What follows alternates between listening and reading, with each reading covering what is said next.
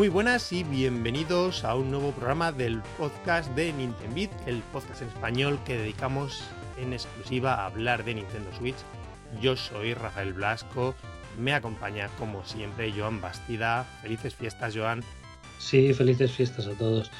Bueno, eh, cabía esperar un, programa de, mejores del año, ¿no? Pero lo, lo vamos a posponer un poquito por temas de calendario y tal. Claro, y además yo creo que así nos da tiempo de jugar algunos más este 2020. Sí. Y así cuando hagamos el programa, yo creo que a principios de enero, no sé si el siguiente, en enero lo tenemos que hacer. Y vamos a lo mejor con un poquito más de perspectiva. Eso es. Eso es, sí. ¿Sabes qué pasa también? Que me da un poco de rabia cuando se hacen los resúmenes del año porque varios de los juegos gordos del año salen en Navidad. No lo estamos haciendo por esto, ¿eh? pero sí que, mira, aprovechamos. Porque muchas veces lo que pasa es que luego, eh, cuando acaba el año, es muy fácil eh, hablar de, los que te han impresionado más y tienes más recientes, ¿no? Claro. Los, hay veces que, hay un juego que te ha chocado mucho, te, te ha gustado mucho y tal, pero lo ves lejano, ¿no? Y hay veces que incluso te tienes que parar a decir, ah, no, no, que este es de, este entra, ¿no? En este año, porque ya no lo tienes muy claro si sí o si no, ¿no? Y lo, estoy diciendo básicamente por, por Rocky, ¿no? Que lo estoy jugando ahora, me está gustando mucho, pero que es posible que a estas alturas del año que viene lo tenga un poco más, más nublado, ¿no? Y con, con otros juegos que, ¿sabes? Si, yo qué sé, si el año que viene, No More Heroes, Monster Hunter, Zelda, no sé qué, ¿sabes? Son juegos que se quedan un poco más ahí en un limbo, ¿no? Y, y sí, pues lo, hablaremos de este y de, y bueno, y de muchos otros y a ver si puede venir gente a hablarnos de los suyos, ¿no? Mm, a ver quién se deja engañar. Pero si coincido contigo, es lo que pasa. Incluso yo creo eh, que la mitad de año, la primera mitad de año, tendemos a olvidarla. ¿Sabes? Cuando hacemos los resúmenes de final de año. Sí, es difícil, ¿no? No es olvidar, olvidar, pero sí que lo tienes todo un poco mezclado, ¿no? Mm, si no lo miras bien, si no te lo preparas o haces una vista atrás y dices, espera, voy a pararme a ver qué se ha lanzado, a ver qué he jugado esos meses, ¿vale? Sí, sí. Pero después del verano parece ya que el año empieza en, septiembre casi. Sí, sí, quizá incluso agosto, ¿no? Últimamente los agostos no están siendo malos. Ah, muy buenos los veranos. Sí. sí. Pero sí, sí, eso es cierto, sí. Oye, Joan, antes de que nos lancemos con los juegos de hoy, que vamos a hacer trilogía de ciencia ficción, me ha hecho gracia, ¿no? Al repasar lo que teníamos. Eh, sí, son todos y un par de ellos muy, muy steampunk y todo el rollo. Mm, te comentaba que tuvimos hace un poquito, 10 días, tuvimos directo, bueno, un Indie World Showcase el 15 de diciembre estuvo bastante bien en general. Bastante bien. A mí, personalmente, no. Mm, no me sedujo ninguno de los que salió. Bueno, ninguno no. Pero, pero no, no fue de los memorables para mí. Pero sí que es verdad que. Hostia, tú debes estar contento, ¿no? Con, por ejemplo, Spelunky 2. Sí, porque fue el gran lanzamiento este año, creo, en PlayStation, en PlayStation 4, ¿verdad? Que se había estrenado. Sí, sí. Recuerdo. Spelunky es un clásico cuando se estrenó ya en su día en 360. No me acuerdo si empecé al mismo tiempo salió. A ver, es un clásico indie moderno, ¿no? Y yo te lo confesaba, que soy malísimo a él. Le he echado sus horas en 360 y sigo. No hace mucho estaba jugando. Bueno, dicen que es uno de los juegos más difíciles que hay en el mundo mundial, ¿eh? Sí, sí, sí. O sea, yo por eso ni me molesto, ¿eh? porque para, para qué torturarme. Pero sí que, sí que es verdad, ¿no? Que si, si, si te van estos juegos y, y tienes el ánimo, pues, eh, a ver, parece un anime, ¿no? Que es de lo mejorcito, ¿no?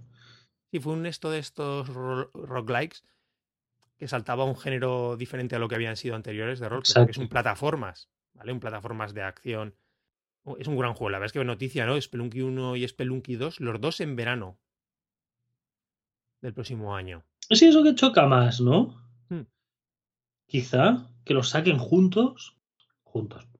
Igual uno hay un mes de diferencia, ¿no? Pero que. Y, tan tarde, ¿no? Que dices, hostia, el por del 1. No lo sé, ¿eh? A lo mejor aquí Derek se ha querido sobre todo centrarnos. Eh, sí, a mí me ha extrañado. Yo Spelunky Unis, sinceramente, es de los juegos que me hubiese esperado ya, porque incluso Derek Yu en algún. Creo que hizo algún tweet ya, pero hace un año o dos, que decía, jo, es que todos los juegos deberían estar en, en, Switch, ¿sabes? O sea, en portátil en Switch, todos los juegos indie. Y dices, jo, pues a ver a qué espera este hombre, ¿no? Con, para hacer un port de Spelunky. Sí, no, me sorprende porque, porque además he leído varias críticas del 2 que dicen que es brutal y que tal, pero que es como un, una ampliación y perfeccionamiento del 1, ¿no? Y entonces es, eh, es curioso que los saquen cerca, no sé si a la vez, pero sí que suena que van a estar cerca el uno del otro, porque yo creo que va a ser fácil decir, bueno, me espero unos días y me compro el dos, ¿no? O sea, ¿para qué te vas a gastar igual 15 euros en un juego si por 20 euros, ¿no? O 25 tienes el 2 que es más grande, más tal, más cual si no has jugado ninguno de los dos, pues es fácil esperarte al, al, 2, ¿no? Pero bueno, en fin. Sí, pero claro, el Spelunky el 1, al ser tan mítico, tan clásico, también habrá mucha gente que, que claro, probarlo. Quiero decir que, eh, no sé, lo veo más fácil que sacas el 1 ahora y el 2 en verano. Para ir abriendo boca, ¿no? Yo creo que sí, pero bueno, en fin, igual ellos tienen estudios y cosas. Pues así de lo más llamativo, yo me quedé en la, en Indie World Showcase del otro día. Eh, no sé, no me acuerdo cómo se pronuncia. Tengo aquí Tunche, no sé si te acuerdas de él, que sale ahora en marzo de 2021, que es un, eh, un beaten up, un todos contra como un final fight, ya que me entiendes, ¿vale? En plan, muy, recuerda mucho, entre comillas, a Castle Crashers, ¿no? Tunche será, ¿no? Sí, Tunche, supongo que sí. Estaba hecho por un equipo latinoamericano, no me acuerdo si era de Perú. Eh, me gustó mucho porque la verdad es que el diseño artístico es súper chulo, el dibujo a mano, la ambientación, ¿no? En, eh, ahí parece la selva indígena, el mundo indígena. No sé, me llamó la atención, parecía muy, muy, muy bien hecho. Sí, del Amazonas va. ¿Sí? Sí. Sí, sí, sí, sí, sí. Y tenía ahí, se vieron ideas muy, chulas. Muy, muy, muy llamativo. También, hay, a ver, de lo más destacado de la Direct también, eh, eh que publican, me parece, los chicos de, de Soul Night, eh, Jazz Club Games, pero no es de ellos, es de otro desarrollador. Salía en enero de 2021, es como una especie de, voy a decir, sí, de Ninja Gaiden, ¿no? Estética 8 bits, pero claro, todo lo pulido que, todo lo pulido que saca esta gente, ¿no? Por lo menos se nota que hay... Que sí, sí. A mí no me llama especialmente la atención, pero ya veo que hay mucha gente que lo está esperando, que puede ser de uno de los lanzamientos gordos indies de, de primer mes de año. Encaja mucho con el estilo suyo, sí. Quizá un poco más solemne este, ¿no? Se ve más serio. Sí, puede que de lo que es Jazz Club, pero, mm. pero sí. Ya digo, publican ellos y no sé si ayudan también algo en el desarrollo. Eso no me ha quedado tan claro. Pero bueno, muy bien. Además, eso te digo que lo espera mucha gente. Oye, el que me llamó mucho la atención también fue el de Alba, a Wildlife Adventure. Oh, qué pinta tiene. ¿Verdad que sí? Me parece, si no recuerdo mal, es un juego que ya se lanzó en su, hace unos meses en Apple Arcade Ahora ya pues, supongo que pierde la exclusividad allí, salen otras plataformas, como una aventura en 3D. Eh, hacíamos una comparación, yo un poco cabronceta con, con, el, ¿te acuerdas? Em, el Summer in sí. Que decía yo siempre, creo que lo hablamos en su día, ¿no? Cuando se presentó y tal, que yo lo veía bastante fete, me recordaba un poco un Dora la Exploradora, pero en videojuego. Mm, pues un día hablaremos. No está, no está tan mal. Sí que tiene cosas torpes tiene cosas torpes Summer Mara en, en sitios que no debería tenerlas, ¿sabes? Que mm, por el peso que tiene el juego, por la importancia que tienen las mecánicas, tendría que estar más mimado, ¿sabes? Esos aspectos. Pero, pero no está tan mal, ¿eh? No está tan mal, ¿no? El tema de las misiones, los personajes, es algo que ves vídeos y no, no, no lo aprecias y está bastante bien. Lo que pasa es que luego el, el tema cultivos, por ejemplo, se ve muy torpe, ¿no? Se ve muy torpe. Y luego ves el Rise and Ruin, ¿no? El, Sakuna. Y, dan ganas, ¿no? De, plantar arroz. Sí, y, ahí eh, se ve todo muy, muy mecánico, muy videojuego. En Spirit Spiritfarer, por ejemplo, también, ¿no? Eh, en 2D, pero la parte de del cultivo, ya te digo, no, no, porque luego es tener unos elementos y ponerlo y le echas agua y le echas abono y etcétera, ¿eh? Es un poco lo mismo. Pero el sonido, la animación de esas cosas es lo que dices, oh, qué guay. Pero luego el juego no estaba tan mal. Este, este es otro rollo, ¿no? Este es más de. También protagonizada por una niña, ¿no? En una isla así tropical. Bueno, no sé si tropical. Bueno, hay un niño, una niña. no sé. Una niña me parecía que era, pero bueno. Sí, porque se llama Alba, ¿no? Me parece que era el. Y es de hacer fotos y buscar animalitos y cosas así, ¿no? Una, una pequeña aventura de un pequeño mundo abierto, ¿no? Haciendo misiones, ayudando a la gente también de los lanzamientos, a mí a lo mejor no me tiro tanto ni por el estilo artístico, por las novelas visuales que no, quizás aún no me he enganchado a ellas. Nosia, ¿vale? Es una aventura visual japonesa que ha debido ser súper premiada. Yo no la conocía, la verdad lo vi. No es del estilo que me va, pero debe estar, mm, supongo que muy bien, por lo menos por, la fama, por la fama que le precede y parece que la localizan y sale aquí. Ya, ya, mira, a mí el tema novela visual no me tira mucho, ¿eh? siempre necesito que tenga un, componente más, aunque no sea gran cosa, pero un poquito más. Pero es que en este el dibujo además no me gusta nada. Claro, a mí me pasa a tres cuartos de lo mismo. No me gusta nada el dibujo, tío. O sea, yo agradezco que, que no sea un manga, digamos, de plantilla, ¿sabes? De que no tengas ni idea de quién ha dibujado eso porque literalmente lo puede haber dibujado cualquiera, ¿no? No es así, tiene un punto de personalidad, ¿no? Pero Hostia, es que lo veo, lo veo tan feo, tío. Y en eso coincido contigo.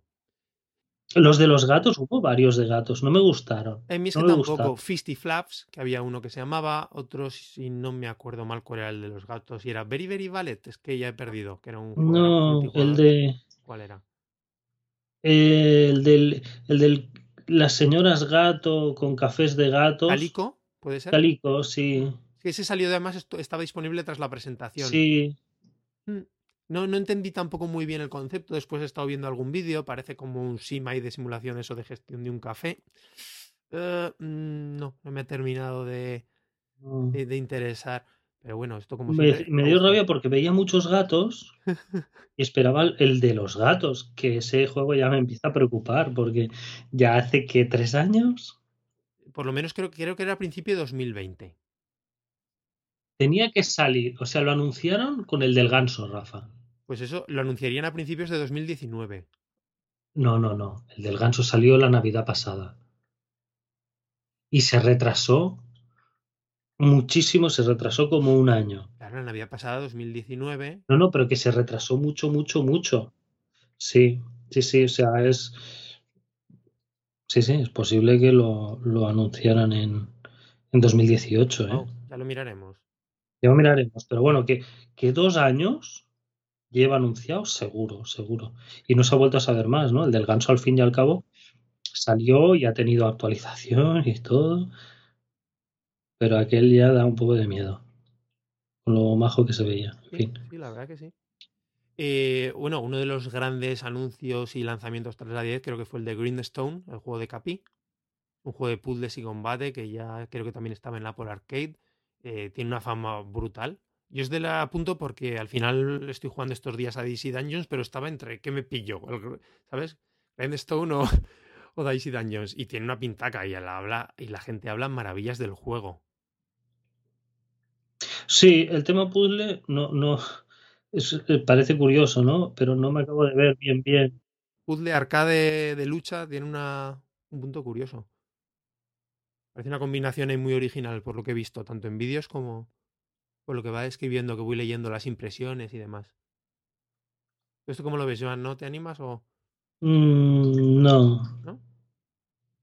Te digo, pinta tiene pintaza. Yo seguramente es de los próximos que, que pille. Y bueno, mm, también la que fue la gran sorpresa para la Direct, la de Among Us, ¿no? Que ha sido uno de los títulos, por lo menos, más mediáticos del año, ¿no? Un fenómeno, ¿no? Uno de los fenómenos. Sí, hombre, con la, la Ocasio Cortés haciendo campaña en el Among Us y ah, cosas así. no lo sabía.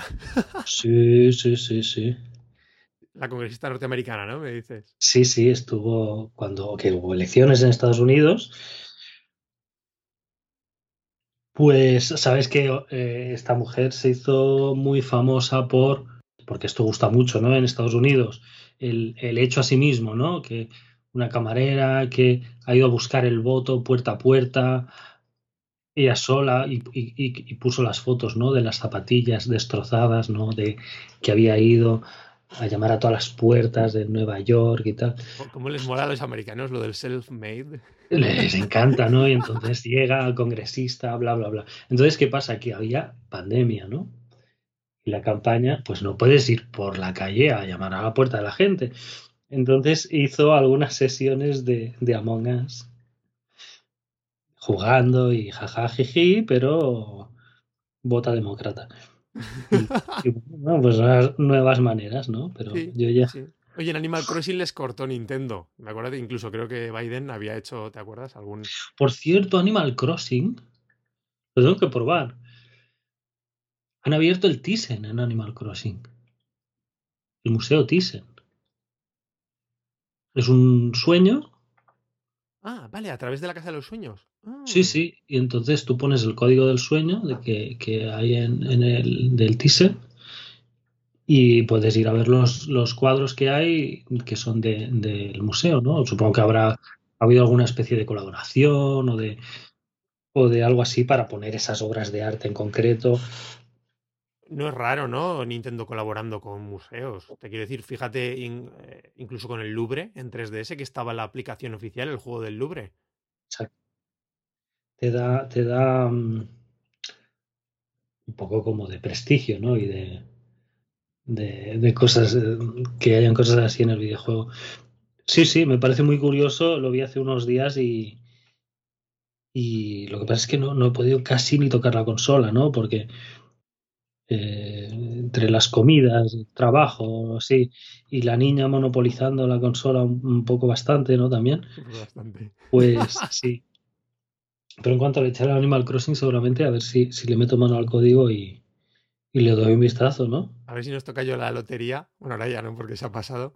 La del niño, digo yo, y, incorporamos segunda consola, ¿eh? ¿Cómo, cómo? Digo que a ver si nos toca la lotería y así se pueden llevar otra consola a las niñas y nos dejan tranquilos. Sí. Sí, sí. Ojalá.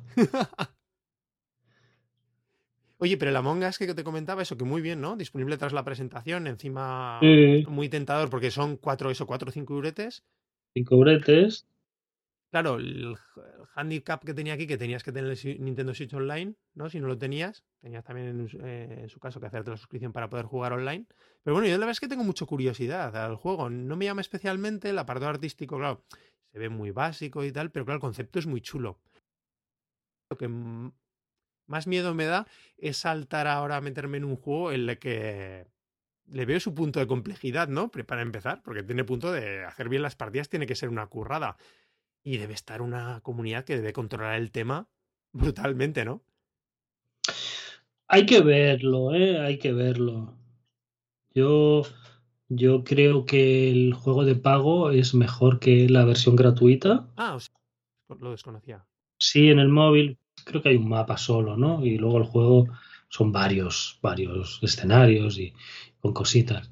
Pero el gratuito de móvil se hace una reunión del grupo, ¿no? Para poner en común, oh, he visto fulano, yo tal y cual. Y ¿cuántos años tenéis? ¿Tenéis novio? No sé qué, tal. Y dices, tío, por favor. ¿Sabes? un poco mayores ya. Y, sí, y cosas, cosas así, es como, ¿sabes? Y ya no, no ni, ni, lo volví a intentar. Así que supongo que la versión de pago hace criba de, de esto, ¿no? O al menos en parte. En parte, sí, porque tampoco, yo creo que aún así sigue siendo un juego muy, muy accesible. Eso lo más destacado quizás de, de, la Direct de Indies. También ya se dio en la fecha de Super Meat Boy Forever, que ya está de hecho, en la salida este 23 de diciembre.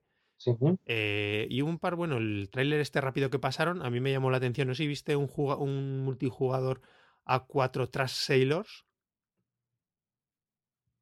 Estos marineros de la basurilla, con un estilo artístico súper chulo, una, como una barca una barcaza que vas con niños y vas, defendiendo. Como multijugador tiene mm. que ser muy chulo, pero claro, multi es lo que tiene. Si tienes peña, mm. gente, amigos, familia para jugarlo, tiene que ser una opción mm, medio muy interesante.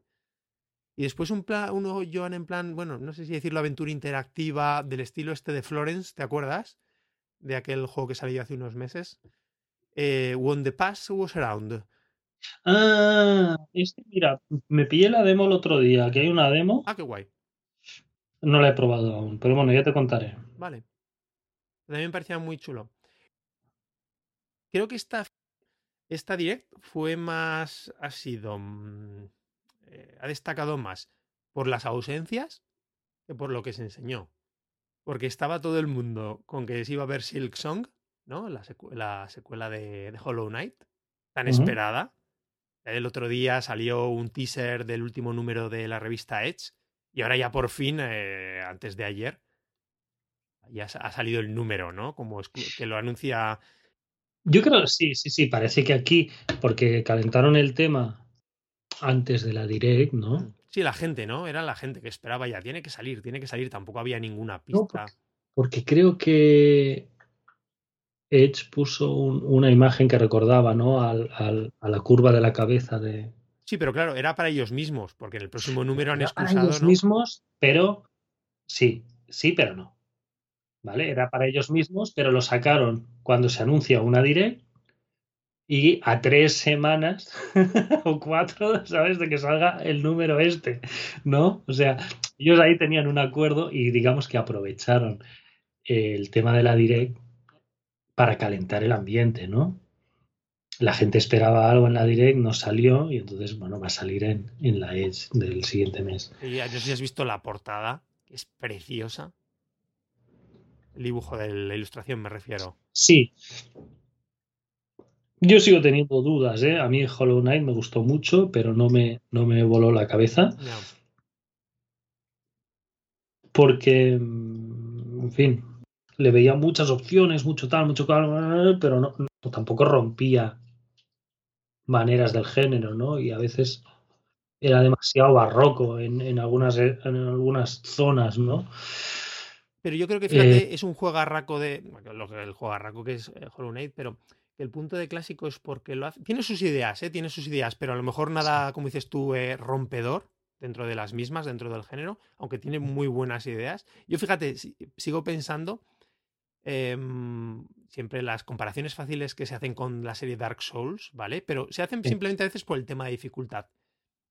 Para mí, lo bueno de Hollow Knight, y algún día a lo mejor deberíamos hablar de él en el programa, es que quizás sea el mejor Metroidvania que adopta eh, mecánicas de Dark Souls, pero no por el tema de la dificultad.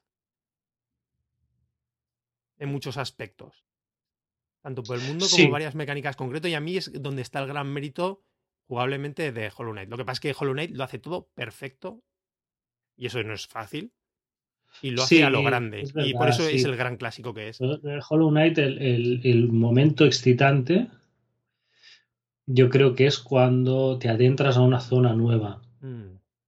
¿No? Y, y encontrar el mapa, encontrar el teletransporte, el encontrar el, atajo que te lleva a otra zona, ¿no? Y luego ya hay. Yo en esos ascensores, esos ascensores, ahora que lo pienso, son muy de Dark Souls, ¿eh? Claro. Sí, sí, sí, sí. No, es, es eso, cada zona, ¿no? Tenías el mapa, tenías la parada de autobús aquella, ¿no? El bicho bus ese. Y algún atajo, ¿no? A una o dos zonas o, o lo que sea. Y el adentrarte ahí era muy duro, ¿no? Porque podías morir y lo perdías todo y tenías que volver muy atrás. A recoger las almas. Exacto. Y, tal, ¿no? Y luego ya cuando dominas la zona, todo eso estaba muy bien, pero sí es muy Dark Souls. Pero, pero es que este Silk Song, si tiene algo que le dé la vuelta a Hollow Knight, yo no se lo estoy viendo, ¿no? Me parece otro Hollow Knight. Está bien. Está bien, no vamos aquí ahora a ponernos exquisitos, ¿eh? Hollow Knight estuvo muy bien, pues otro Hollow fantástico. Pero que no, no, personalmente no me estoy comiendo las uñas. Yo le tengo muchas ganas. O sea, también es lo que dice, tampoco es una expectación por mi parte y brutal como la gente que está, como lo que para que salga. Me apetece un montón. O sea, pero bueno. Eh, te decía Joan que también eso, que de lo que más también se hablaba de lo que no hubo en la en el showcase fue de otro juego que se esperaba que saliese, que era el de Daisy Dungeon, de Terry Cabana, que al final sí. fue muy raro porque había gente que ya se habían mandado incluso los códigos a prensa, había salido la nota de prensa de que salía un día después, de repente desapareció de la nota de prensa, de repente... Sí, no entendí muy bien todo esto. Yo creo, yo no sé si se olvidaron o que estuvieron hasta el último momento que lo metían o no lo metía, porque además, saliendo al día siguiente, era un juego con el nombre que tiene Terry Cabana, ya la fama que tenía el juego, es de los típicos que metes en la presentación, ¿no? Sí. Y lo sacas a la continuación y quedas, ¿no? Guay, ya te lo tienes, Sí, no lo tienes muy difícil, ¿no? No juego de Terry Sí, es que es. Ya había salido en la anterior presentación, ¿no? Ya se había salido. claro, pero, pero bueno, lo, pones ahí un, un pequeño vídeo de estos de un minuto y mañana. No, disponible. Si lo sacas mañana es que lo tienes. Disponible tras la presentación. Fue muy raro. Muy raro. Sí. No sé, algo habría ahí, sinceramente. Bueno, eso es lo que dio el Indie World Showcase, básicamente. Tuvieron también, ¿sabes?, los Game Awards unos días antes, eh, varios premios para Animal Crossing, para, para Hades. Eh, tuvo el nuevo eh, presentación del nuevo luchador de Smash Bros. que fue Sephiroth, presentación súper chula como siempre, los vídeos de Smash Bros. a nosotros que no somos mucho ¿no? del juego. Siempre te digo que me encantan a mí los juegos, las presentaciones de los luchadores. Sí. brutal. No sé si viste qué buena la imagen esta que aparece eh, atravesando a Mario con la espada. No. Así haciendo un poco homenaje a Final Fantasy. Claro, muchas referencias a Final, a Final Fantasy VII y todo el tema. Nos vale la pena mucho verlo. Con los Game Awards, eh, por ya y por cerrar, curioso fue, hubo varios anuncios de Capcom. Por un lado, el Capcom Arcade Classics, creo que se llama, que es una recopilación de juegos que va a salir eh, vía digital en packs de DLC de 10 juegos clásicos. Y guay porque hay varios clásicos de, eh, de Capcom que nunca se han publicado. ¿Vale? O sea que los amantes ahí de los retro pues están de enhorabuena. Y por otro lado también, parte retro, has visto este, eh, bueno, ya se había hablado de él, el Ghost and Ghost Resurrection. Sí. Y ahora estoy dando si es Ghost and Goblins Resurrection o Ghost and Ghost. Es una cosa rara.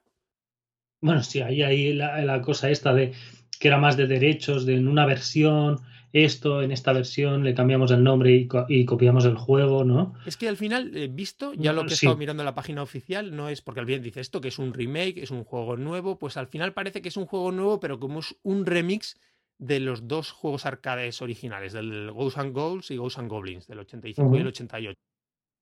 Y con cositas nuevas añadidas me gusta mucho del mismo, si te has fijado lo que es el estilo artístico, que es, parece como de un libro infantil, ¿sabes? Como de un libro de cuentos. Pero coño, y perdonad, las animaciones, o sea, con el nivel, con lo chulo que es el diseño, las animaciones son totalmente del estilo este de flash de animación. Estilo Flash, sí, los brazos, los pies, ¿no? Que se mueven un poco por un lado, por otro. Y ostras, es un, como dicen un poquito los, eh, aquí los, los, anglosajones, una mist bag, ¿no? O sea, te quedas un poquito, dices, vale, una cosa muy bien, pero otra que cutrona. Muy bien, pero sí. Y no me ha apuntado la fecha. Sale, creo que sale prontito, sale como, lo chulo es que sale como exclusiva temporal en Switch durante unos meses, si no lo tengo mal mm. anotado. A ver si por lo menos eh, la parte esta que me parece guay, ¿no? Porque yo creo que en, Switch hay una buena base de jugadores retro, ¿no? Además con toda la cantidad de juegos, recopilaciones que han estado saliendo. Bueno, a ver si Capcom también se anima, aparte con este que me parece genial, con otros lanzamientos más potentes. En Switch, o sea, juegos de, de, de un esfuerzo técnico, gráfico muy, muy bestia, ok. Pero todo lo que no sea eso, digamos, internamente hay que dar explicaciones en la empresa de por qué no lo sacas en Switch. Rafa, porque la base es muy grande y la gente compra muchos juegos. o sea, yo creo que ahora mismo es una consola que eh, es probablemente la que tiene la base más diversa. ¿Sabes? De, Totalmente. hay gente que solo tiene Switch o que tiene Switch y PC, o que tiene Switch y PlayStation, o que tiene Switch y Xbox, o etcétera, etcétera, y que la usan y juegan a juegos. ¿Sabes? O sea, yo creo que cualquier nicho, por pequeño que sea, va a tener su lugar. Entonces, sí, pues es que va a salir bien. No sé si Joan has visto las últimas ventas de, de, Japón, no, es de mitad de mes. O sea, ya es en plan, vale, es Japón, ya sabemos que también es un mercado dominado por Nintendo. salían de 30 juegos en el top de ventas físicas. Y más semana que han dado datos oficiales, 29 juegos son de Switch. Ya ves. Uno era de PS4 que se ha quedado el, el Cyberpunk. Bueno, no por mucho tiempo. No, no, no, se ha quedado ya, estaba en el número 29, que había bajado del número 2 en entrada al número 29. No, porque lo han retirado de la tienda. Claro, claro, sí, con toda la movida, qué gordo. Hostia. Es bestial, ¿eh? Sí, sí. Y allí, Joan, es que estamos hablando, allí ya 17 millones de consolas en Japón y en el resto del pues mundo. Eh, muy gordo, ¿eh? ¿Cuánto fue Wii U? 11 en todo el mundo. En toda su vida. Sí, o 13, pero en, toda, todo, en todo, todo el mundo. En toda la vida, en todo el mundo. O sea, es, es muy bestia. Es que esto ya va a punto allí, fíjate, decían en Japón ya, ya a punto de coger a, eh, no sé si a la Game Boy Advance, a la PlayStation 1, allí en niveles de Japón. Sí, sí. Otra veremos nivel mundial, pero vamos, en Estados Unidos y en, o sea, lo que es América y lo que es Europa, mm, no es una consola que venda poco tampoco. O sea, es que también es la más vendida. Una pasada. Y lo que dices tú, eso ayuda también de que vamos a tener ese catálogo tan diverso. Y que extraña, ¿no? Cuando una compañía, y por eso, perdona, se acaba el tema de Japón, es que el Joan, el número uno, es el juego este de trenes de Konami. El Momotaru Densetsu, me parece que se llama. es que sí. Y se han metido un millón en un mes. es que son cosas que, bueno, en fin. Claro que es una cosa muy específica de Japón, pero es que igual lo haces con cualquier otro juego, con su, ¿no? Que lo que decías tú, que tengas un nicho específico. Porque tienes tanta base Sí, sí, pero es que es eso, es una base diversa, ¿no? No es una base nintendera o no es una base de, de tal, ¿sabes? Yo creo que hay gente de, de dos lados y de todos los gustos, ¿no? Y, en fin, sí. Bueno, Jan, ¿te parece? Nos vamos con los juegos, ¿vale? Para que no se nos alargue. Vamos allá. Te dejo elegir eso. Te decía trilogía de ciencia ficción porque todo, o cyberpunk, ¿no? Muchos, steampunk, perdón. Vamos de, mm, un poco de abajo arriba o qué? Como prefieras. Sí, sí, hombre, así nos animamos un poquito. Pues eh, jugué hace unos días a State of Mind.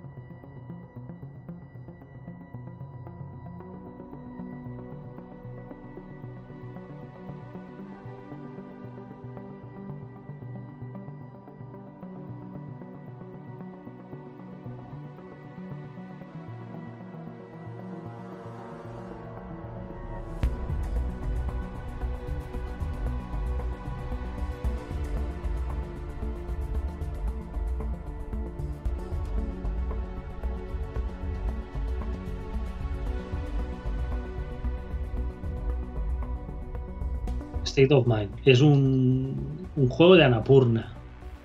No, de, estás eh, liando, de, de Daedalic.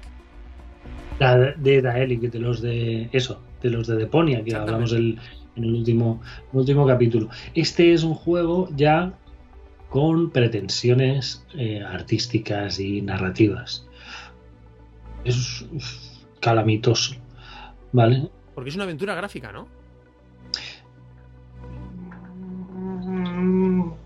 Más o menos, más o menos. Tiene más de aventura narrativa que no de aventura gráfica, ¿no? Pero hay muchas cosas que no funcionan bien. Es un mundo, pues así, ¿no? Un futuro, cyberpunk. Estéticamente tiene, tiene el punto de, digamos, ¿cómo decirlo? Low poly, ¿no? He visto que tiene una del bajo poligonaje. Exacto, un estilo de bajo poligonaje muy guay, ¿no? Entra por los ojos el juego, ¿eh? Cuando ves los trailers, los vídeos y tal, después lo que dices, a ver, ahora cuentas cómo tal es jugablemente, pero lo, que es artísticamente se ve potente. O sea, es, eh, es, que te separo dos cosas del diseño artístico. Lo que es escenarios, personajes y tal, cómo están hechos con ese ese bajo poligonaje está súper bien hecho, ¿no? Y es muy resultó muy llamativo. Combinado con las luces y tal, queda muy guay.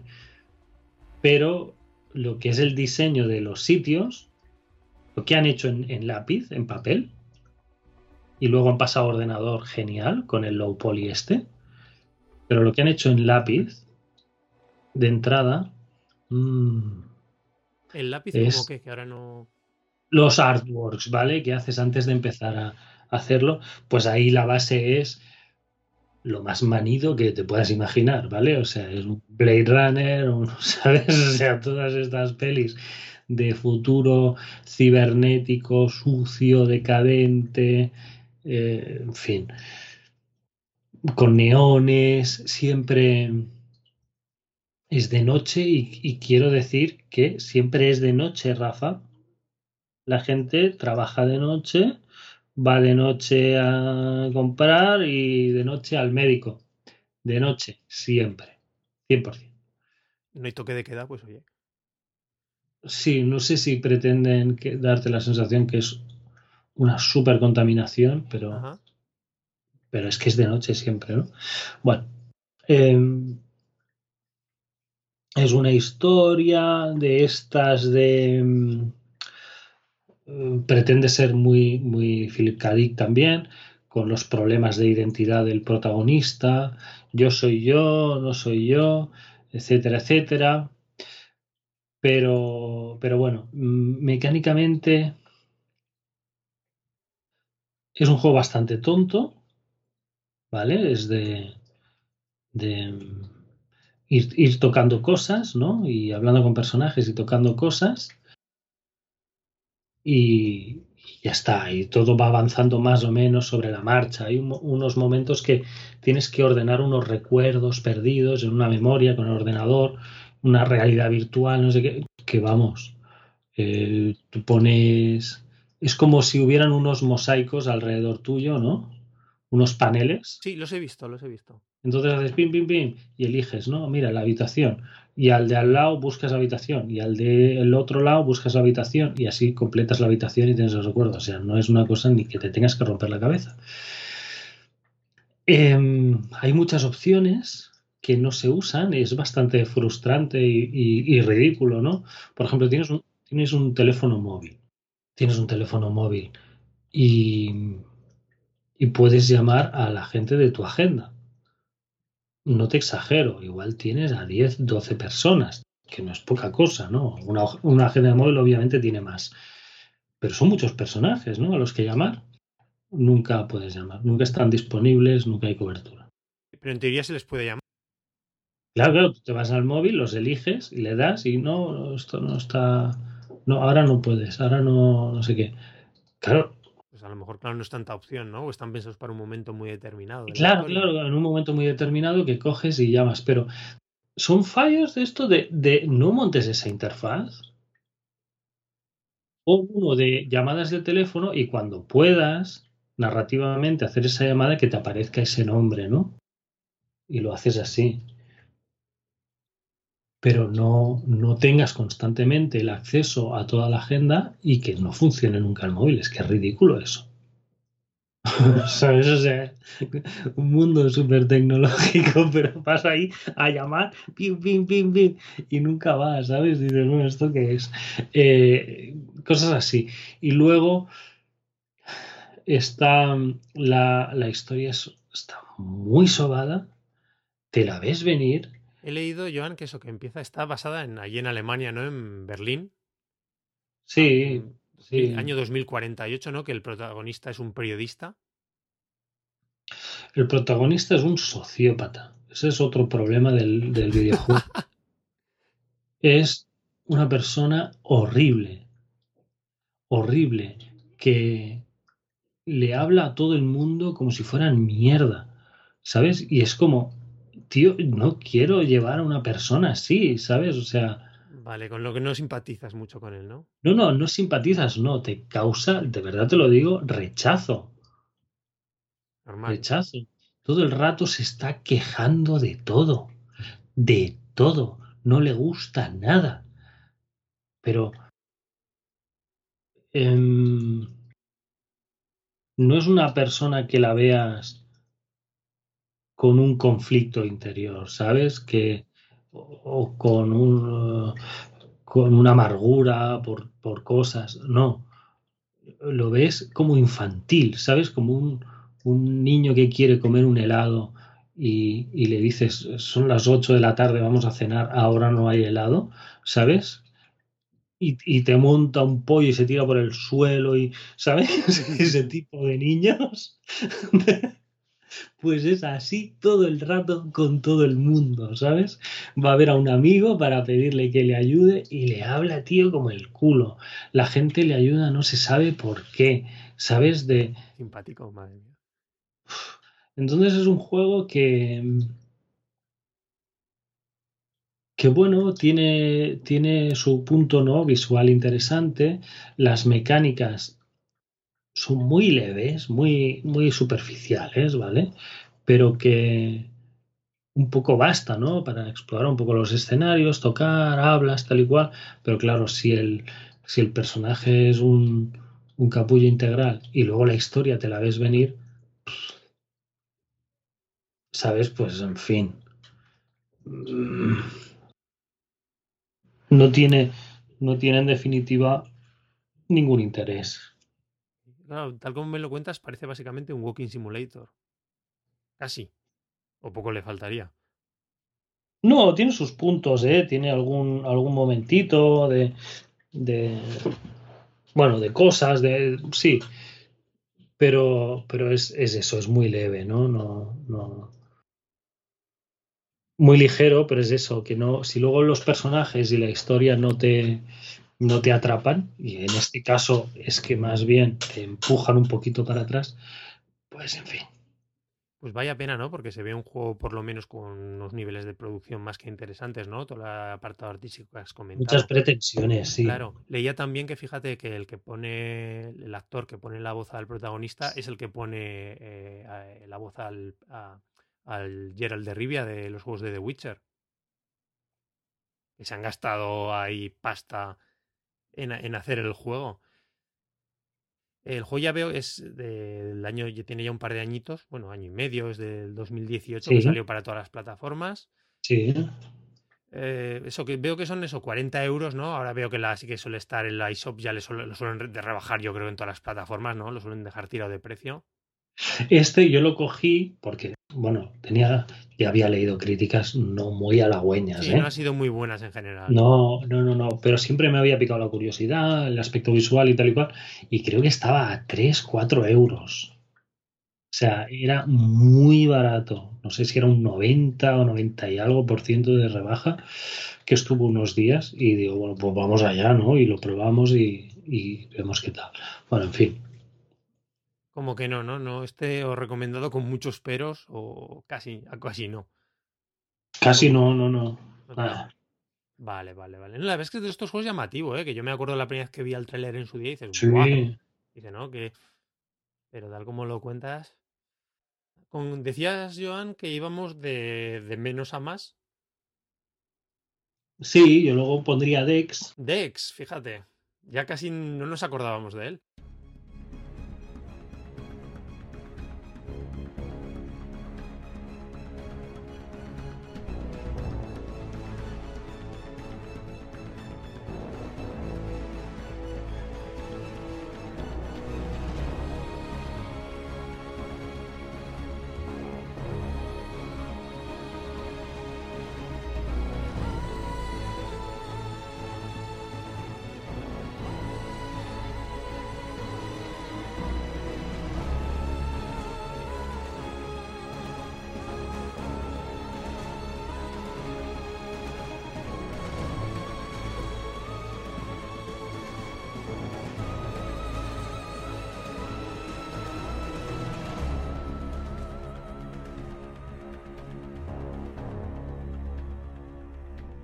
Por fin, por fin salió Dex, ¿no? Que iba a salir en Wii U también, es de estos. Es que miraba Joan eh, documentándome para el programa y es que es, claro, es que salió originalmente en 2014. En 2016 salió para todas las consolas, estaba anunciado para Wii U, que hubiese sido esa época, ¿no? Que hubiese salido 2015, 2016. Y así nos quedamos con las ganas, porque yo me acuerdo que que de él hablamos en varios, en varios podcasts. Así de que era un juego que nos había llamado mucho la atención y esperando ¿no? el lanzamiento mm. el mismo. Cuenta, ¿qué tal? pues es un poco a medias también, es un mundo steampunk, el futuro. En este caso es una, historieta grandilocuente de dominación mundial de una corporación con planes secretos, bla, bla, bla. ¿De, qué, nos suena? Sí. ¿Vale? Sí, sí, sí. Entonces, em, llevas un personaje que por algún motivo te persigue esta corporación oye, es que eres especial, ¿no? Y, oh, qué guay. Bueno, en fin, chorradas de estas, ¿no? Pero sí que construye bastante, de una forma bastante chula la ciudad. Es un juego que es, tiene una ciudad, es en dos dimensiones, ¿no? Con... Está bien destacarlo, ¿no? Que es, que es un juego en 2D. Sí, con, bueno, dibujos, puedes hacer zoom a, a, las ilustraciones para verlo más cerca, más lejos, ¿no? Tener un, porque están muy currados, ¿no? Los escenarios. Sí, eso te iba a decir, John, viendo los vídeos, me llama mucho la atención eso, el gran detalle de los escenarios y parecen en general muy chulo. Me ha chocado un poco con un poco el tema de animaciones de tanto la protagonista como del resto, enemigos y demás, que parece todo un poco robótico, acartonado. Esa es la sensación que me ha dado. Sí, a ver, no es en plan Walt Disney, pero no está tan mal, ¿eh? vale, vale. No está tan mal, no es de de lo peor que, que, hemos visto, ¿no? No, no. Está bastante bien para ser un, un juego indie y tan artesanal. No, no, no me ha cantado, no me ha eso mucho, ¿eh? Jugando. Sí que es verdad que no es súper fluido, ¿no? El movimiento del personaje, de las transiciones, ¿no? De empezar a correr y tal, o cosas así, o el salto. El salto le das y venga, ¿sabes? y ya está arriba, ¿no? Pero, pero es eso, es un juego indie, tiene muchas opciones, muchas variantes y tal, y es, correcto, es correcto en ese sentido. La ciudad la, encuentro muy chula, de nuevo, ciudad steampunk, todo el rato de noche, neones, ¿no? En fin, todo esto. Es una estética muy chula, ¿no? Que al final no nos cansa, eso es así. Sí, está muy sobada, pero, pero aquí em, tiene algo más de gracia, ¿no? Hay mucha gente por la calle. En State of Mind, por ejemplo, una cosa es que era, era, es muy atrezo, ¿no? Es muy atrezo. Todas las zonas que ves son escenarios muy pequeños, con gente quieta de pie, ¿sabes? Haciendo ver que hablan y cosas de estas. Y entonces aquí, pues, le han dado más variedad. Hay muchos personajes andando por la calle, ¿no? Que luego los acabas viendo repetidos, ¿no? Pero que han hecho muchos transeúntes. Un fulano que está fumando en un, en un balcón, otro que está tal y cual, ¿sabes? Entonces, para ser un videojuego pequeñito, es, es, es chulo, ¿sabes? Ir por la calle. Es chulo. Y, y básicamente es un juego de rol bastante tradicional con algunas pequeñas zonas como de mazmorra. Joan, dices que es un juego de rol tradicional, pero lo que me ha llamado la atención del juego es que el combate parece en tiempo real. Sí, el combate es en tiempo real, en disparos o puñetazos o un pequeño sigilo que es, es un infierno eh, hacerlo bien. Es un infierno hacerlo bien y hay pantallas que están hechas para que no puedas hacer el sigilo. Eh, estas cosas me dan mucha rabia, ¿no? Me da mucha rabia porque te ponen un personaje, un guarda, en la cara, ¿sabes? En la cara, que te ve y te dispara. Entonces cuando te dispara vienen otros, ¿no? Entonces se lía la de Dios. Y entonces, cuando has matado a, a 30 tíos a duras penas, ves que un poco más adelante hay un conducto de ventilación que te lleva por detrás a una zona y dices, bueno, ¿eh? Esto no, no, ordenemos las cosas de esta forma, ¿no? Porque si, si me pones un tío que sí o sí me va a ver y que cuando me vea me va a atacar y que cuando me ataque vendrán todos los demás, ¿qué sentido tiene poner una ruta alternativa después de eso, ¿sabes? O sea, mm, tiene, tiene torpezas de este tipo, ¿sabes? Tiene torpezas. Em, tiene un sistema de hackeo, ¿vale? Porque eres como un, una tía super guay que hackea mentalmente, ¿no? Tienes mm. como un wifi cerebral. no eres un robot ni nada, ¿no? En principio, sí.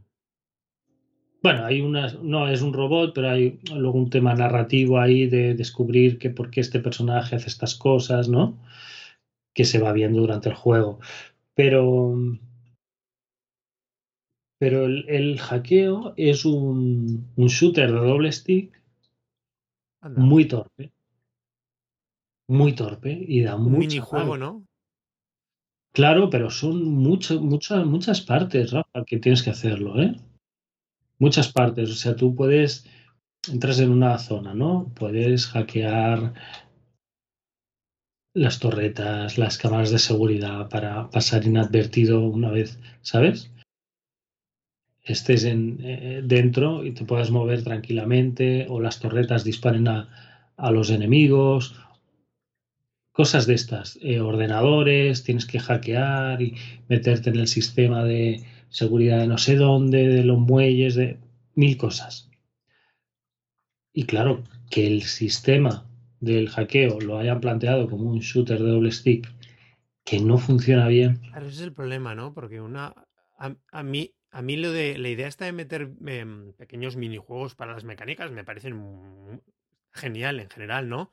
Pero claro, si lo sabes hacer bien, porque ahí es una diferencia de que ganen muchos puntos el juego, ¿no? Claro, el, el hackeo al final funciona cuando mejoras mucho los puntos de hackeo del personaje. ¿Vale? Porque te da el doble de vida. Joder, ya, uff, Dios mío, gracias, ¿vale? Capturar un elemento se tarda la mitad de tiempo. La mitad de tiempo. Eso es mucho tiempo. ¿Sabes? O sea, si tú tardas 10 segundos que tienes que estar, eh, digamos, encima de una cámara de seguridad, por ejemplo, ¿no? Tú cuando empiezas a, a piratear la cámara de seguridad, ¿vale? Te, pones encima y le das el, digamos, el, puntero este, ¿eh? la nave espacial del minijuego. La pones encima de la cámara espacial, es como que se superpone una capa, ¿no? En la pantalla. Vale mueves la navecita espacial, la pones y entonces se activan, digamos, los sistemas de seguridad ¿no? electrónicos que son como navecitas que te disparan o cuchillas o rayos o no sé qué. Pues tienes que estar encima de la cámara sin que te mate. Claro, eh, tú sabes lo que es una horda de unos 30 elementos disparándote a la vez y tú no te puedes mover, o sea... Ah, vale, no puedes esquivar. No, no, ahí luego cuando entras en ordenadores sí que hay unos recorridos y unas calles y unos tal, pero cuando estás en cámaras y torretas tienes que estar encima ese tiempo. Total, ¿cuándo puedes eh, piratear cámaras y torretas? Básicamente cuando tienes el doble de vida y tardas la mitad de tiempo.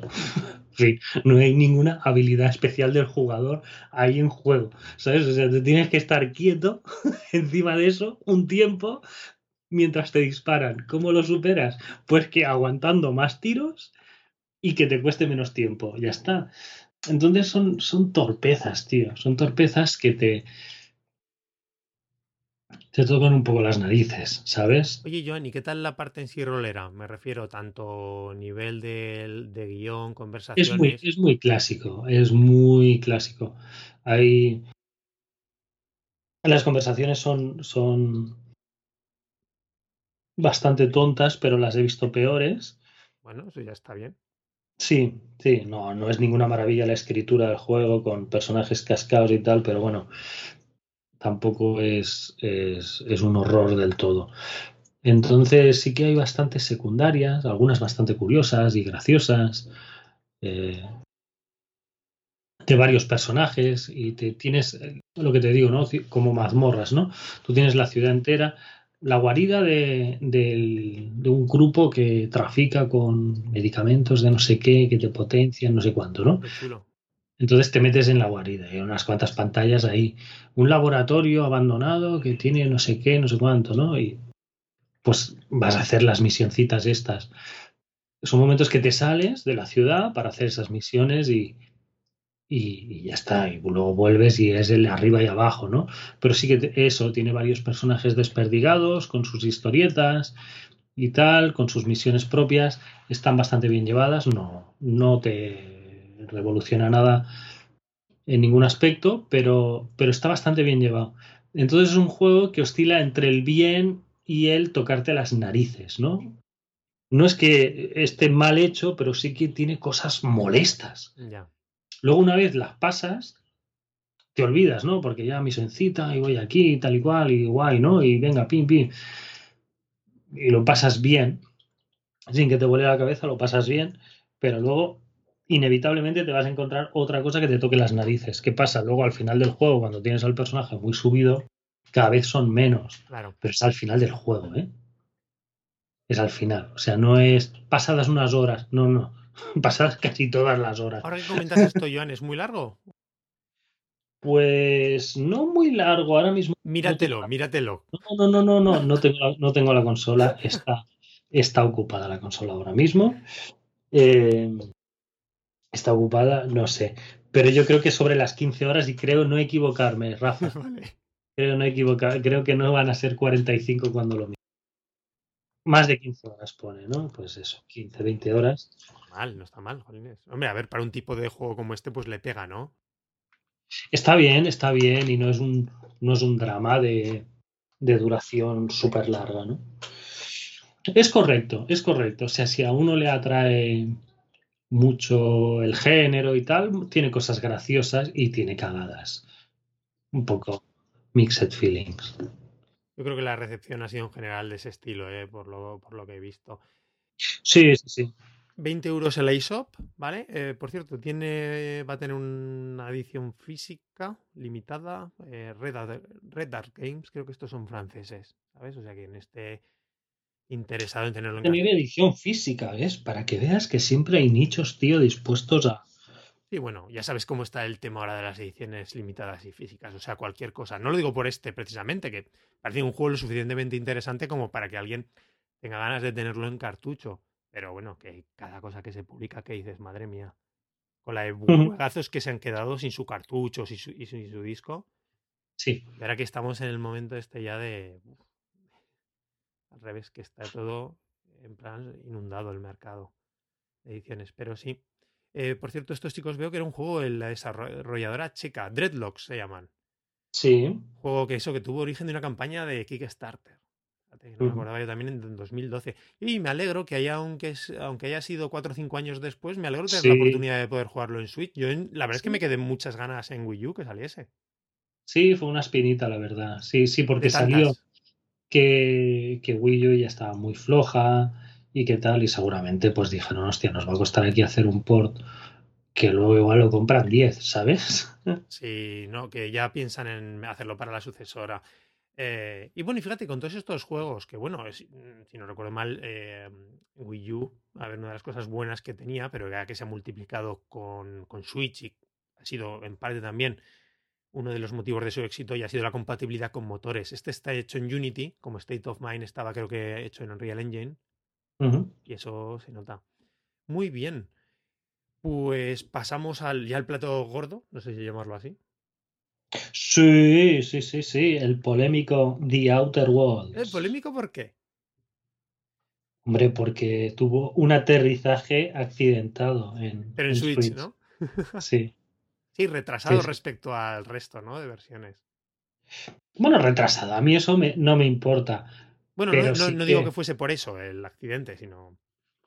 Aunque eso a lo mejor también dice por dónde van los tiros. No, no, porque hay juegos que han salido después, ¿no? El Doom Eternal, por ejemplo, ha mm. salido meses después. Y está todo el mundo que dice cómo es. Sé que han mejorado la magia que había en el primero. Sí. Y siempre digo que yo no entiendo cómo funciona ese juego en Switch. No lo entiendo, ¿sabes? Yo lo estoy jugando y digo, no, no, esto que estoy haciendo no puede ser. Pues se ve que es un poquito más. creo que lo comentaba el otro día, se lo leía a Marcos, Marcos Catalán en Twitter, ¿sabes? A Di. que, brutal. Bueno, estaba. No sé si. puede estar lejos de, de Play 4, de Xbox, es seguro, seguro, ¿no? No, no nos vamos aquí a volver locos de se ve igual. No, obviamente no, ¿no? Pero es que estamos hablando de una consolita que la tienes en las manos, ¿sabes? O sea. Y a ver, que ya es un, estamos hablando de un juego de gran producción eh, que cuesta moverlo. Bueno, y los juegos de Obsidian, que siempre son super, son RPGs en general, siempre de calidad. Cuenta de qué va este The Outer Worlds.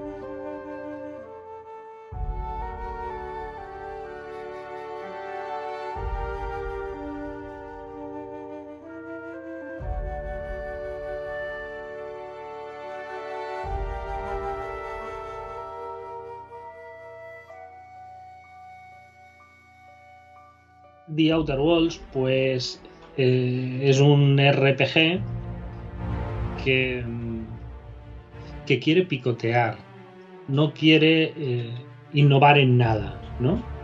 Quiere, quiere picotear.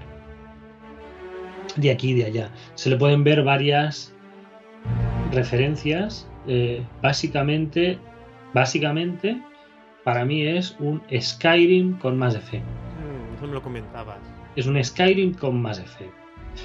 En, el tema Mass Effect, básicamente coge. Es un capitán de una nave espacial con una tripulación de varios personajes con los que puedes hablar cuando estás en la nave con ellos, que te cuenten historias. Eh, cada personaje tiene una trama narrativa, ¿no? una misión secundaria especial que te hace pues conocerlo mejor, empatizar, lo que sea, ¿no? Y que es de tiros,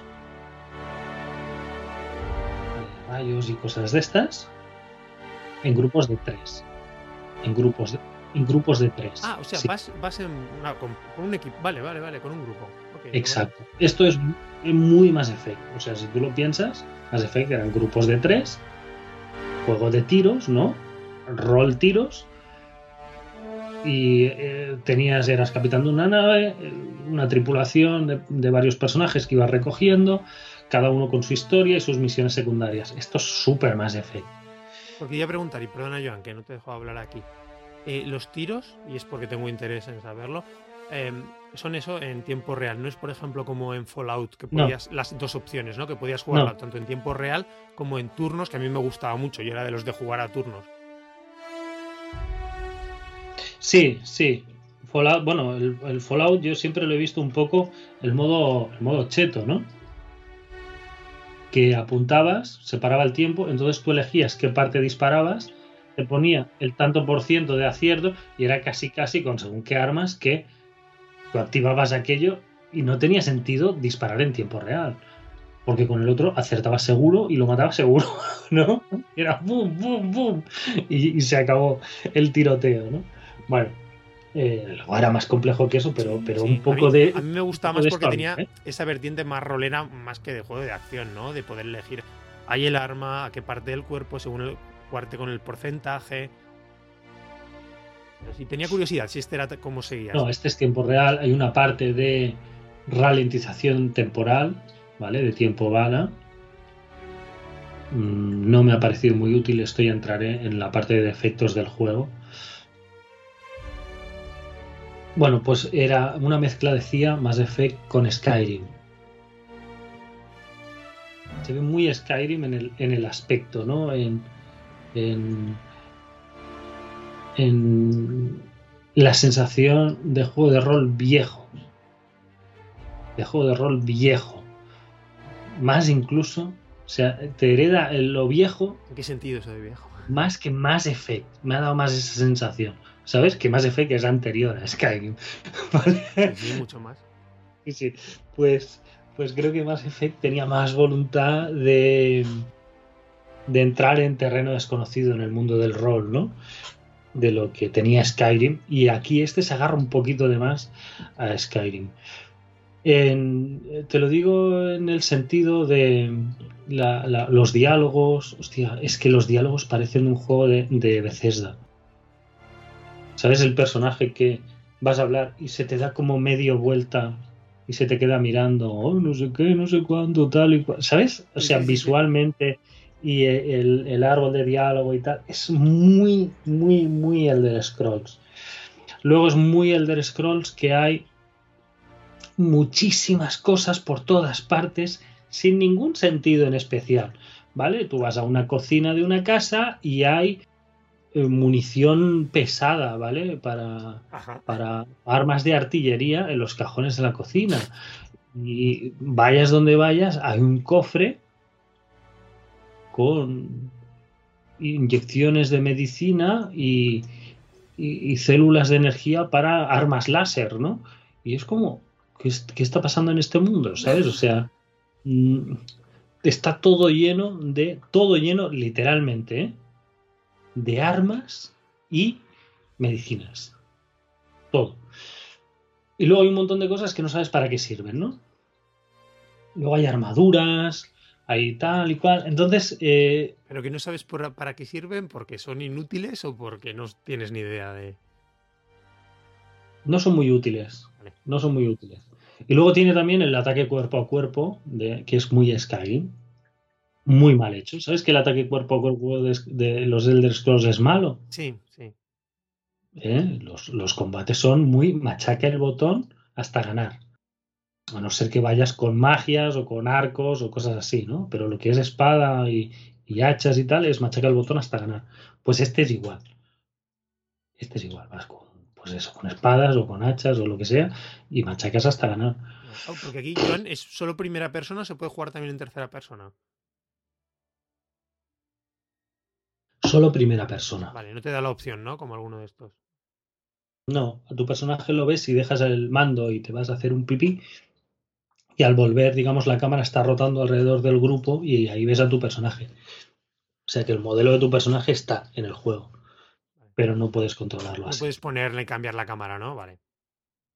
Eso es. Entonces, eh, The Outer Worlds es un, juego de rol que se ambienta en una colonia espacial, ¿no? Es una colonia que llegó hace unos años, no se sabe bien bien, cómo, pero tampoco mucho, no es una colonia que lleve 500 años allí, ¿vale? Lleva 70, 100 años, no más. No más. La gente habla de sus padres o de sus abuelos, no, no va más allá, ¿no? se instalaron las colonias y las colonias están en decadencia absoluta, ¿no? Eh, están controladas por, corporaciones, por empresas, eh, pero están muy mal, están muy mal. Y es todo muy sucio, muy guarro y muy roto. eso también es algo que siempre me llama la atención de estos juegos. Pero bueno, eh, tú eres el encargado de poner orden al universo una vez más. Y allá que vas. Entonces, eh, la trama básicamente es que te despierta un tío de una nave de, de colonos que están congelados todos, ¿no? Hay miles de personas congeladas en la nave, que una de las empresas lo, no, lo quiere ocultar, da la nave por perdida para no hacer público que los tienen ahí congelados, ¿no? Porque el problema que hay es que como está en decadencia todo, si sumas a decenas o cientos de miles de personas, pues se puede venir todo abajo, ¿no? Entonces los quieren dejar perdidos en el espacio y, ya está. Entonces este científico te rescata y te pide ayuda para que despiertes a todos los demás. Y ahí arranca la historia. Luego te puedes poner de su parte o de la empresa, varias cosas así. No hay mucha diferencia en nada. Puedes ganar amistades eh, o enemistades con, con las facciones, ¿vale? Con las distintas empresas o grupos, lo que sea. Tampoco hay mucha diferencia en nada. Te siguen dando misiones. O sea, no te preocupes si les caes muy mal, que si, si dices, oye, que yo me encargo de esto, te dicen, ok. pues vaya. Sí, sí, sí, sí. También esto es muy, muy Skyrim. ¿Y hay algún peso en las decisiones morales o no? Mm, no, yo creo que no. Yo creo que no hay ningún peso, sí que puedes. Solo lo he jugado una vez, ¿eh? Puedes intuir que hay una ramificación bastante clara en un punto del juego que se divide, ¿no? Si te pones de parte de unos o de otros. Pero no, no creo que haya la gran diferencia al final de todo. De nuevo, muy más Effect. Depende de las elecciones que has hecho en varias misiones, te sale una tarjetita distinta, ¿no? Pues los de esta colonia les pasó no sé qué. Los de esta nave espacial se juntaron con no sé cuánto, tal y cual, ¿no? Depende de lo que hayas hecho. Pero no grandes diferencias, no grandes diferencias. Entonces, em, la parte buena de The Outer Worlds es que, y digo buena porque me ha parecido muy buena, ¿no?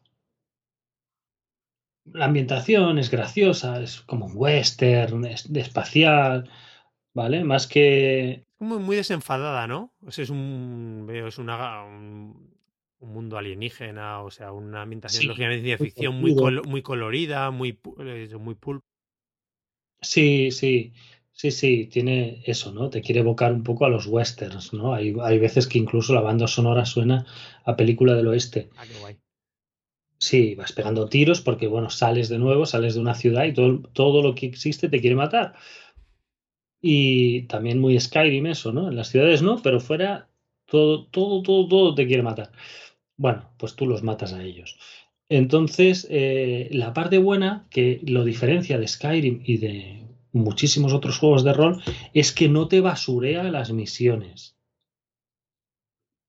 ¿Vale? Las misiones suelen ser muy concretas, muy concisas, ¿no? Pueden ser manidas y tópicas, pero son tramas argumentales cerradas, ¿no? Por ejemplo, hay una de una empresa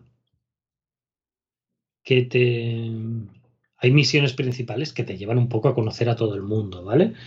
Pero luego tú puedes seguir, por ejemplo, hay una que es eh, chatarras sublight, ¿no? Pues tú necesitas hablar con la de chatarras sublight para hacer una misión principal, ¿no? Porque te tiene que dar no sé qué, entonces te encarga no sé cuánto. Tú haces esa misión, consigues lo que querías y la otra te dice, oye, lo has hecho muy bien, si quieres más misiones, aquí estamos, ¿no? Si no las quieres, pues te piras. Pero si las quieres, puedes seguir por ahí.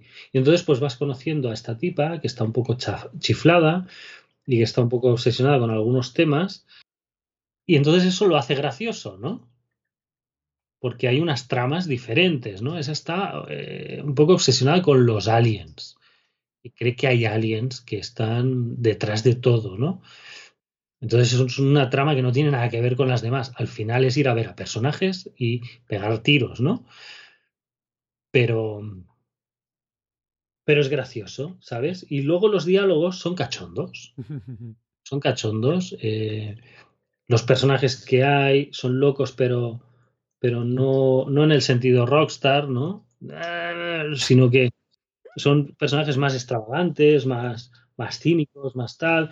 Tú tienes, puedes tener salidas bastante graciosas. Es divertido, ¿sabes? El humor con que se toma las cosas.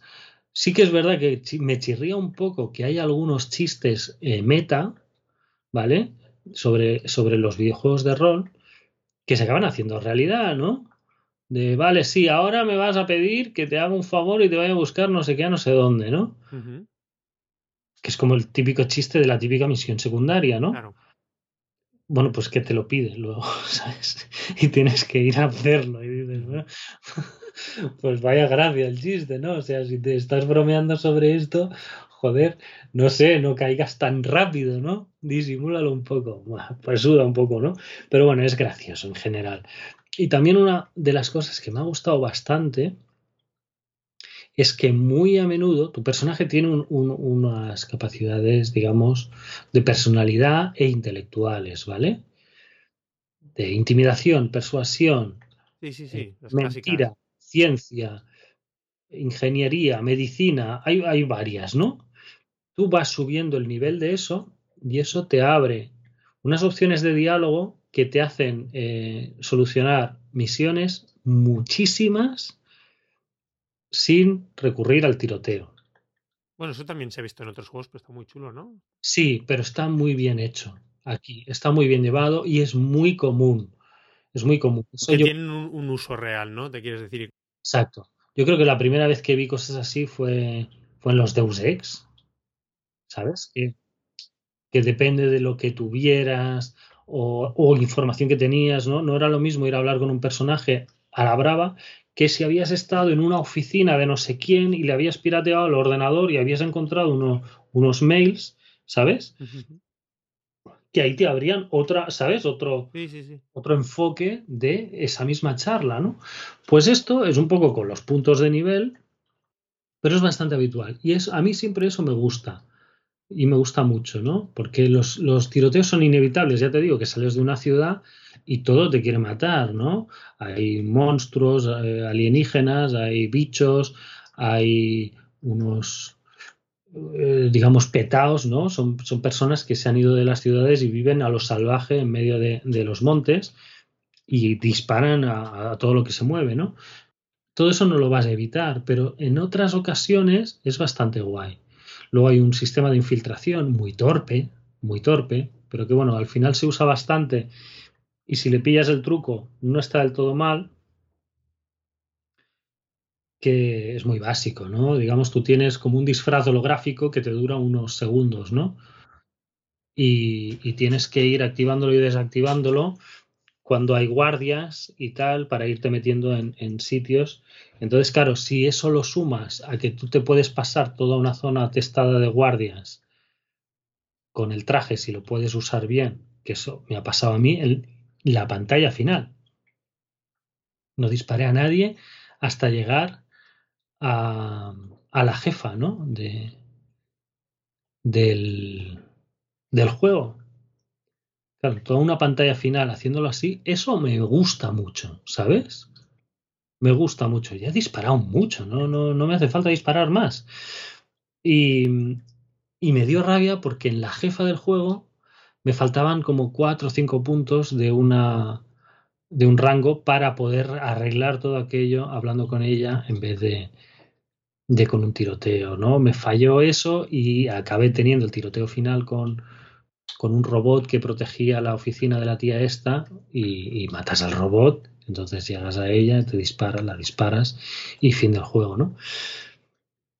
Y, y eso me parece muy chulo, muy chulo cuando se dan estas situaciones, ¿sabes? Sí, la, la posibilidad de, pues eso, como has dicho, de poder elegir, ¿no? De poder hacerlo de manera diferente, de no siempre a, las bravas. Luego, luego los diálogos, como son graciosos y, tienen cierta picardía y cosas de estas, está bien usarlos, ¿no? Que no simplemente sean un trámite, también te hace poner atención, ¿no? En un diálogo, porque si puedes elegir opciones que no son simplemente informativas, sino que te pueden ayudar a acabar el tema ahí, ¿sabes? En vez de bla, bla, bla, bla, bla, que sí, que sí, que sí, que sí, le vas dando al botón y al final acabas a tiros, ¿no? Porque ¿para qué me voy a parar con la puñetera charla número 3527? ¿Sabes? Si al final voy a acabar disparando. Bueno, pues es eso. No tiene misiones basura de llévale esto a fulanito o necesito que mates a no sé quién que vive no sé dónde, ¿sabes? Se agradece que no haya ese relleno. Hay, hay pocas, hay muchas, ¿eh? Pero hay comparado con otros juegos de rol, hay pocas misiones. Yo creo que lo comentabas, Joan, es que los Skyrim o tal, ¿no? Te pasas por una ciudad y terminas con chorrocientas, ¿no? Los típicos claro, y tráeme cinco setas, cinco hojas de no sé qué y cinco no sé cuánto. ¿Por qué? ¿Sabes? Bueno, pues de estas misiones no existen aquí, ¿vale? Aunque sean tópicas y clichés y tal, pero son historietas que completas y fin, ¿sabes? Entonces hay menos misiones que puedes arreglar hablando muchas veces, que influye cómo estás evolucionando tu personaje, en cómo puedes resolver estas cosas. Eso está súper guay, súper guay. ¿Vale? Entonces es un juego que mm, es eso, hacer, hacer, hacer, no hace absolutamente nada nuevo, ¿no? Pero sí que le da un peso a la gestión de misiones y a los diálogos que me ha gustado un montón. Y que todo lo demás es un poco viejo. Todo lo demás es un poco viejo, en los tiros, en, bueno, en fin, en cómo se tratan cosas. Tienes siempre demasiados objetos, demasiadas armas, demasiadas armaduras. a mí me agobia mucho, ¿sabes? Tienes demasiado y no influye en nada, tío. O sea, tú llevas ahí una hora o dos jugando y te metes a ver el fusil este que me gusta. Mira, pues tengo una versión que hace 70 más de daño. Pues te lo cambias, ¿sabes? Y todo lo otro a la basura. O sea, es que es. Eso es absurdo, ¿no? ¿Sabes? De cuando te cargan de loot y de cosas sin una utilidad concreta. ¿Para qué, tío? ¿Para qué todo esto? Es que. No sé, no sé. Son vicios, tío, que, que yo técnicamente, ¿qué tal se defiende el Técnicamente es perezoso. Perezoso, me ha gustado ese adjetivo. Técnicamente es perezoso. es un juego que hemos visto otros juegos que puede, podría dar más de sí, no, no da mucho de sí, ¿vale? Se mueve fluido, no tiene cuelgues, o sea, es un juego que funciona, ¿sabes? No es como el Cyberpunk que no funciona. Este funciona. Eh, funciona. Lo que pasa es que en tele se ve muy, muy, muy pobre muy pobre. En, portátil mejora. Se apaña, ¿no? Supongo que por el tema de la pantalla, pues claro. El poligonaje. Hostia, hay veces que lo echas, echas un poco de menos, ¿eh? No ya te digo la resolución, que, seguro que va a 720, ¿eh? O incluso puede bajar en algunas partes. Es posible, ¿eh? Se ve mejor los interiores y las naves que el mundo más abierto. Que no es muy abierto, ¿eh? Son pequeñas zonas de los planetas y ya está. Sí, eso me gusta también. hay algunas más grandes, pero no es un mundo ahí, venga, vasto, no. Vale, que es más contenido en ese sentido. Sí, sí, sí, hay unas carreteras marcadas que son las útiles, porque irte de la carretera hay algunas misiones que te tienes que ir, pero no te aporta gran cosa, ¿sabes? Salirte del camino a explorar, no, no va de eso el juego. Y entonces, bueno, pues le metieron unos parches y tal para hacerlo potable. Eso tras el lanzamiento, ¿no? Se le añadieron. Exacto, porque cosas monstruosas ¿eh? de antes del parche y ahora es potable. Ahora es potable. Si lo juegas en portátil, está correcto. En tele, uff. Uf, para que digas tú, uff, que. Sí, sí, sí. En tele hay momentos que dices, madre mía. Madre mía, sobre todo ya te digo en zonas exteriores. Se ve muy, muy pobre, unas texturas guarrísimas. Y todo esto habiéndolo mejorado, ¿eh? porque ya te digo que hay, hay momentos de antes del parche que era directamente dantesco. Dantesco, o sea. Es muy polémica la versión de Switch. Sí, sí, sí, sí, sí, sí. Entonces, bueno, lo cogí rebajado y tal, y, me ha gustado, ¿eh? lo he disfrutado, lo he disfrutado, la verdad. veo que es un juego de 60, de 60 euros, pero bueno, que eso, tanto en ofertas, no sé, ahora supongo que estará en la ISOP, a lo mejor que está a mitad de precio, estará 30, 40 euros, se podrá comprar. Y en físico, y claro, físico también está, tiene versión que ahora mismo, pues creo que también eso lo miré ayer en Amazon un momento, eran 30 euros. Claro, eso sí es de los que físico, pero con descarga obligatoria. Y el juego he visto que son 14 gigas en total, no sé cuánto será de... Que se te come un buen trocito de, de la SD. Sí, sí, sí, lo cogí descargable, o sea que... Entonces, ¿a qué conclusión llegamos, Joan? No, está bien, está bien. Es muy guarro, es muy guarro. Yo, en fin, yo creo que por el port no merece la pena pagar los 60 euros, que se hubieran currado más, ¿sabes? Pero, pero a un precio de eso, 20, 30 euros, sí, está bien. Es un juego chulo. Qué guay. Es un juego chulo. Oye, pues nos hemos hecho nuestra trilogía ¿eh? de juegos de ciencia ficción. Y tanto. y con solo una mención a Cyberpunk, que ha tenido su mérito. Por cierto, hablando, Em, a ver qué pasa al final eh, con la versión de Blade Runner. ¿Te acuerdas que se anunció previamente que iba a salir el clásico de PC, super clásico? Y de momento no. Pues se volvió a. Creo que está en PC, ¿no? Porque se había pedido el, código fuente, se había perdido. Eh, no sé qué grupo, qué, qué estudio había conseguido, no sé si mediante, mediante ingeniería inversa, hacerlo correr de nuevo, ¿no? En ordenadores y lo iban a sacar, eh, en principio se había anunciado para consolas y todo, pero han vuelto a decir que no, han debido encontrar bastante problemas en el desarrollo. La verdad es que es una pena, ¿no? Porque fue un anuncio chulo. Yo, yo no lo jugué en su día, yo sé que tú sí, que es un juego que te encanta, Sí, sí, sí, ah, para mí es un juego mítico. Sí, sí, sí, sí. O sea, es un fijo, es un fijo. Claro, yo creo que es un juego mítico en general de las aventuras gráficas. Y a ver qué pasa. Yo sigo manteniendo la esperanza de que puedan solucionar esos problemas y que lo puedan al final portear a consolas. Esperemos que sí. Estaría muy, muy, muy bien. Genial, Joan. Pues se nos acaba el tiempo. No sé si quieres que despidamos ya. Sí, sí, sí, sí. Vale, perfecto. Recuerdo, fíjate que tengo, tenemos nueva crítica después de un montón de tiempo que escribí yo para de, texto, sí, el del ping pong. Exactamente, el Lo-Fi Ping Pong, que es un pequeño juego rítmico musical que salió a principios de mes en la ISOP. Si le quiera echar un vistazo a la crítica, ahí la tiene. Eh, recordamos que tenemos página web que es nintendbit.com que podéis poneros en contacto con nosotros bien directamente en nuestra página web, mandarnos un correo a contacto arroba nintendbit.com o que estamos en Twitter, ¿vale? Con la cuenta de Nintendbit, yo soy Ghost de XC. Eh, y bueno, el programa lo podéis encontrar en los diversos eh, plataformas de gestión de descarga de podcast como iVoox, iTunes, Google Podcast. John, con esto nos despedimos. Hasta ya casi el próximo año, yo supongo, porque ya estamos, quedan días para el final de año. Obviamente. Y a ver si mantenemos el ritmo, que no está mal últimamente. No está mal, no está mal, en esas circunstancias. Sí, sí, sí. Y eso, y el programa de mejores de favoritos de 2020, ¿no? Creo que es mejor. Sí. favoritos de 2020, yo creo que pronto. No sé si el siguiente programa o el siguiente, a continuación. Lo que podamos montar, Rafa. Sí. Lo montemos antes y ya está. Joan, que termines muy bien el año jugando mucho.